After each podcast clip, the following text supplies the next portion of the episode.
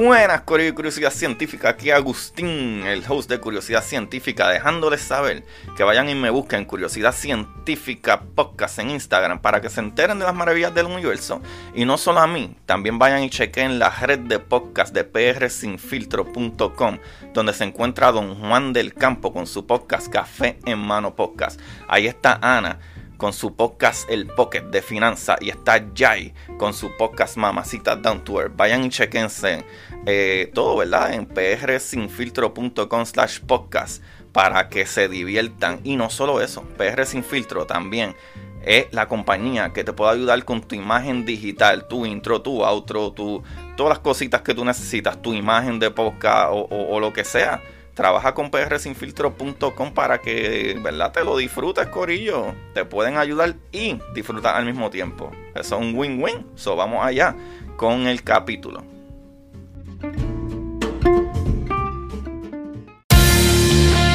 Como dice Marie Curie, en la vida no existe nada que temer, solo cosas que comprender.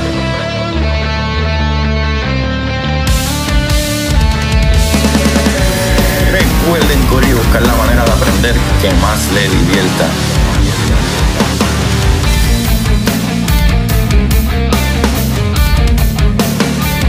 DeGrasse Tyson dice, nadie que es curioso es tonto.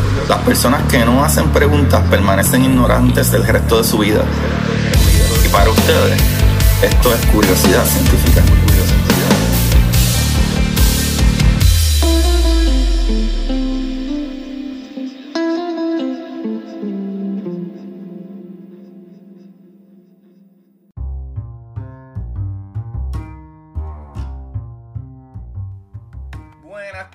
Curiosidad Científica, bienvenido a otro capítulo más de Curiosidad. Eh, aquí les habla su host Agustín Valenzuela, muy feliz de estar aquí porque estamos, mira, rompiendo esquemas, papá. Nos fuimos a fuego, nos fuimos viral con ese último capítulo. Eh, en menos de días tenía cientos de play, bro, del, el capítulito de que la ciencia durmió por 16, eh, ¿verdad? Siglos. Y está muy bueno y quiero agradecer a Dylan y Valenzuela, mano, qué buen podcast. Mano, y lo mejor de todo es que yo no tuve que hablar mucho. qué fácil cuando me hacen el trabajo fácil.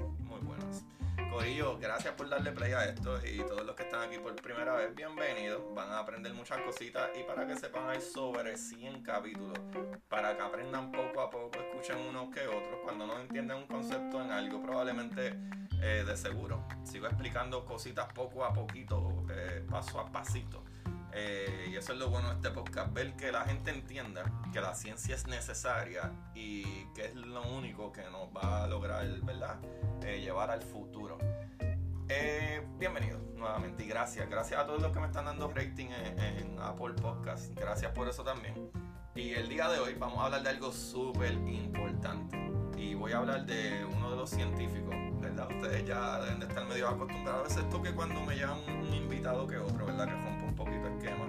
Pero usualmente ese capitulito del, final de la semana tiene que ver con una biografía de uno de estos científicos magníficos que debemos de conocer y, celebrar que existen. Y eso está súper excelente. Disculpen, pero un poco de sed.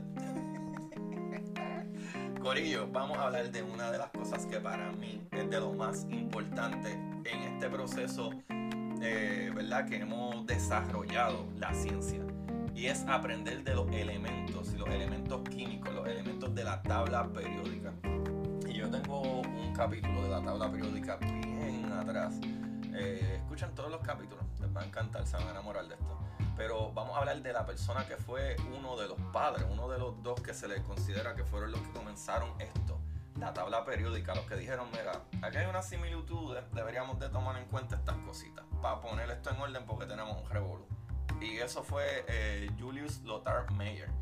Eh, este muchachito que nació en el 1830, ¿verdad? Químico y médico alemán. Que actually él empezó a estudiar medicina y después se enamoró de la química y la física de la química. Y dijo, tú sabes qué, papá, yo estoy alto de poder curita, vamos a los que vinimos.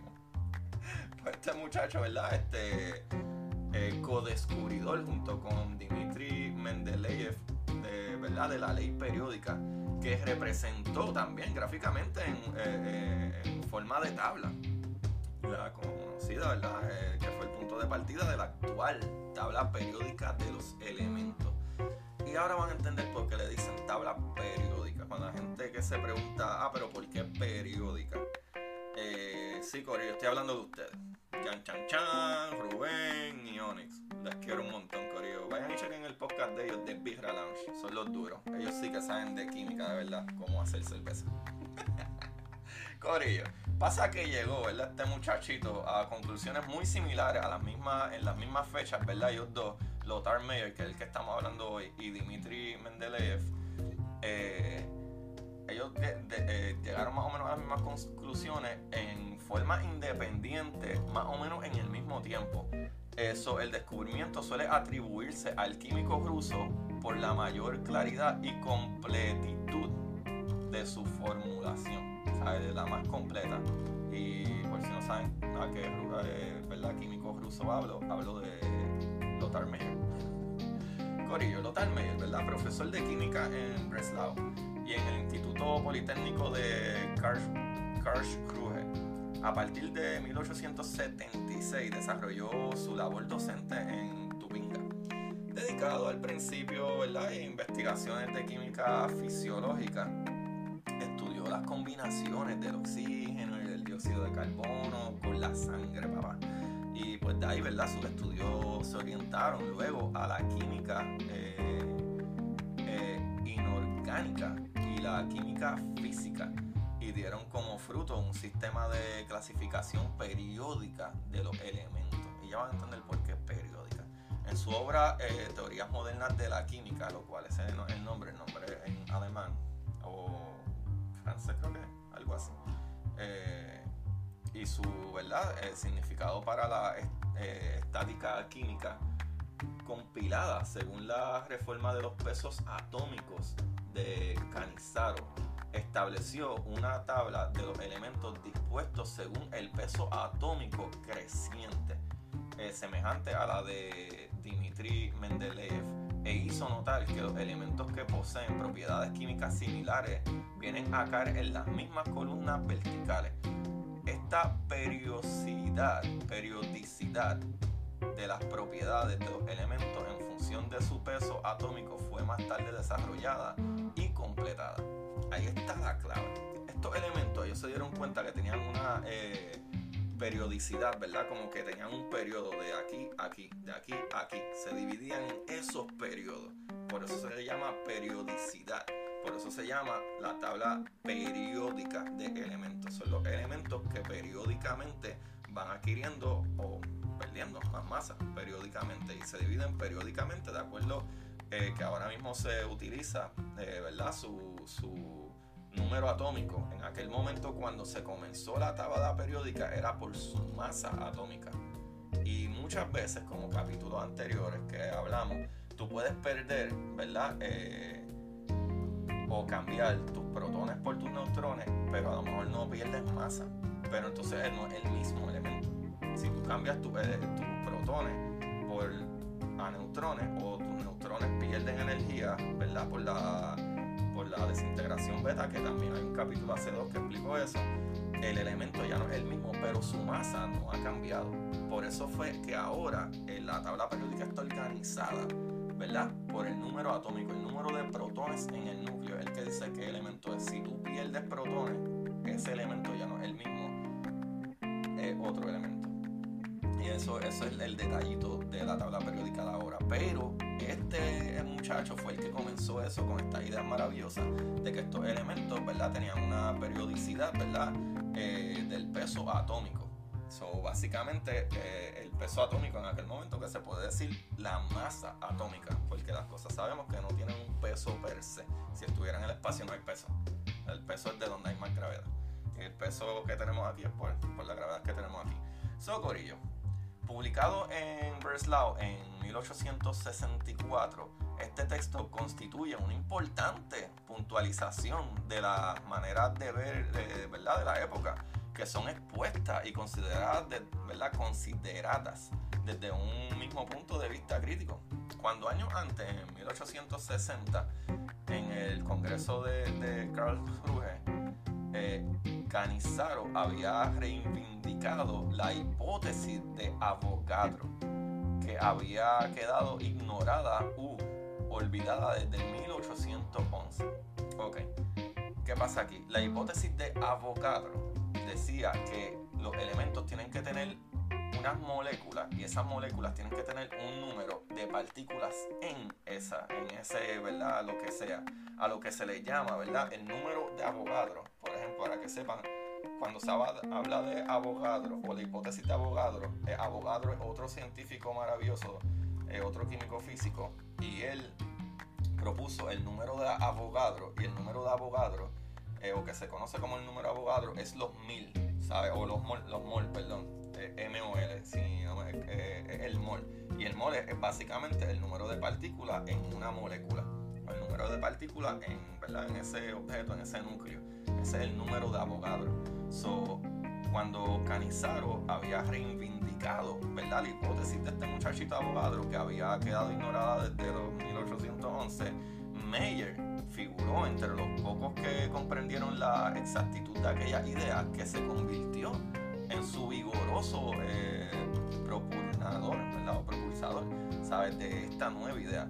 En el libro expone la hipótesis de Avogadro y la, ¿verdad? la discute ampliamente, poniéndola en la base de las demás leyes de la química. ¿Sabes? Defensor del empleo de los pesos atómicos contra eh, ¿verdad? Eh, el de los equivalentes. Después de haber mostrado con toda su importancia las opiniones de, de sobre los compuestos orgánicos, Mayer expone su idea acerca de las relaciones numéricas entre estos pesos atómicos y pone que, ¿verdad? Pone de relieve los contactos entre estas relaciones eh, en algunas series de elementos que tienen analogía de comportamiento químico. ¿Sabes? Y la existente entre los pesos moleculares de algunas series orgánicas eh, y la última parte de la obra puede considerarse como un precedente de la clasificación periódica que independientemente de Mendeleev, aunque de modo más imperfecto, fue enunciado por el propio Meyer en 1869. Ahí ustedes tienen que Meyer eh, El, el que comenzó a descifrar, ok, esto se parece a esto ¿por qué no lo agrupamos como que esto tiene similitudes, eh, aquello tiene similitudes? Eh, hay que poner esto en orden para, poder destacar que es que, ¿sabes? Esto, ¿verdad? Tiene, tiene una periodicidad de tal cosa, a esto otro tiene este otro tipo de periodicidad, ¿verdad? Un evento separado. En este periodo, con esta masa atómica, ¿verdad? Que ellos le llamaban peso atómico, eh, se consideraba que esto era tal elemento, esto que tenía un peso diferente debía ser otro tipo de elemento. Y eso es súper interesante porque, por ejemplo, cuando hablamos de cosas como metales, muchos metales se pueden ver casi idénticos. Tú puedes llamar casi todos aluminio, pero no lo son. Unos tienen en su núcleo cosas muy diferentes, al punto de que pueden ser tan dañinos como matarte, porque pueden irradiar, porque tienen un revolú en ese núcleo de cargado demasiado fuerte. ¿Qué sucede? Piensa en la importancia de darse cuenta con qué tú estás bregando químicamente, ¿verdad? ¿Qué elemento tú estás bregando? Que no te confundas con que es otro elemento. O sea, a ese nivel, en el 1800, ¿verdad? De 1860 y pico a 70 y pico, 1870 y pico, estas mentes brillantes estaban pensando en esto.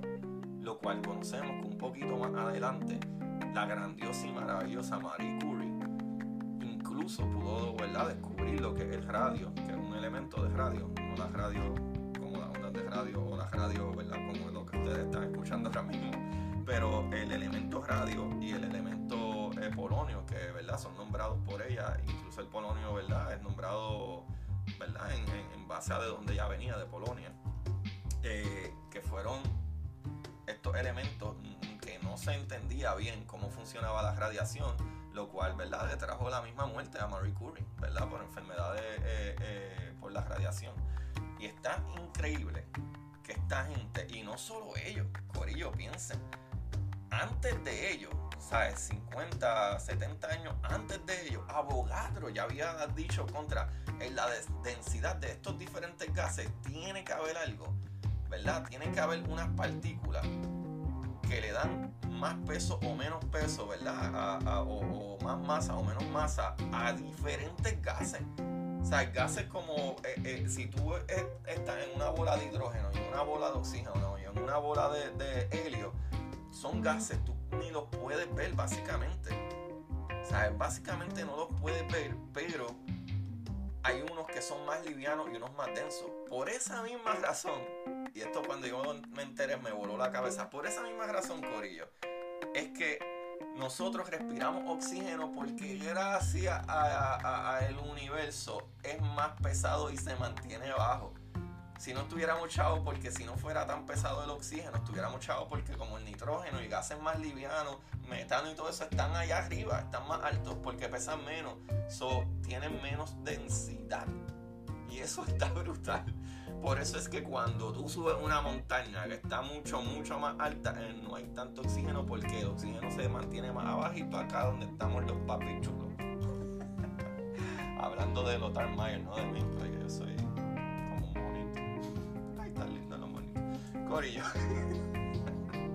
Ah, para que lo sepan, ese es Lothar Mayer y su aportación científica muy importante.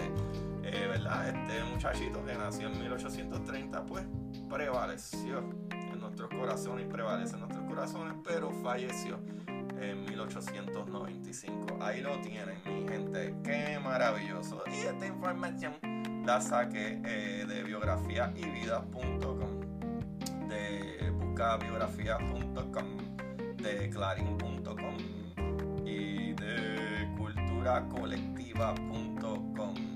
Ahí lo tienen mi gente. Esto creo que es algo maravilloso y magnífico. A mí me encanta aprender de estos muchachitos, me, da mucha alegría. Eh, y sabrán el por qué. Vayan y escuchen el capítulo anterior con Diglenis Valenzuela, la maestra Diglenis Valenzuela. Tremenda, tremenda educación. Tremendo brother, qué capítulo más maravilloso para que entiendan por qué la ciencia durmió durante 16 siglos y lo que ¿verdad? logró hacer cuando despertó. Y a mí lo que me vuela la cabeza de todo eso, cuando ustedes escuchan la conversación, que yo me di cuenta al final de la conversación como que, wow, espérate, sí, ya yo entiendo por qué el mismo Carl Sagan decía wow, si la ciencia no hubiese dormido por tantos años, ahora mismo estuviéramos viviendo, fuéramos una especie interplanetaria y fuéramos una especie que estuviéramos viviendo en el espacio. Pónganse a pensar la tecnología que tenemos en los últimos 250, 300 años que despertó. 250 años nada más, o 300 años nada más que despertó y mira dónde estamos en tecnología. Imagínate si hubiésemos utilizado esos 1600 años sin dormir. Estuviéramos definitivamente en la cúspide, la maravilla del modernismo, viviendo en, eh, eh, ¿verdad? interplanetariamente y hasta a lo mejor interestelarmente. Y a mí no me cabe duda. Imagínense. Pero si quieren saber de eso, vayan al capítulo anterior que está ridículamente bueno. Nuevamente, Corillo, les agradezco mucho por estar aquí.